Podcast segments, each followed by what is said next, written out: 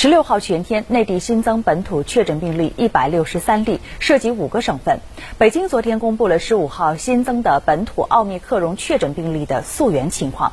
基因序列分析显示，这一新增病例与去年十二月北美和新加坡等地分离的部分毒株相似度比较高，而国际邮件成为了此次溯源工作的突破口。经全面调查发现，患者近期收到的这份国际邮件于一月七号自加拿大发出，途经美国及中国香港，四天之后到达北京。目前已采集这份国际邮件环境标本二十二件，其中包装外表面、内表面以及文件内纸张标本共十二件，核酸检测呈阳性，并检测出奥密克戎变异株特异性突变位点。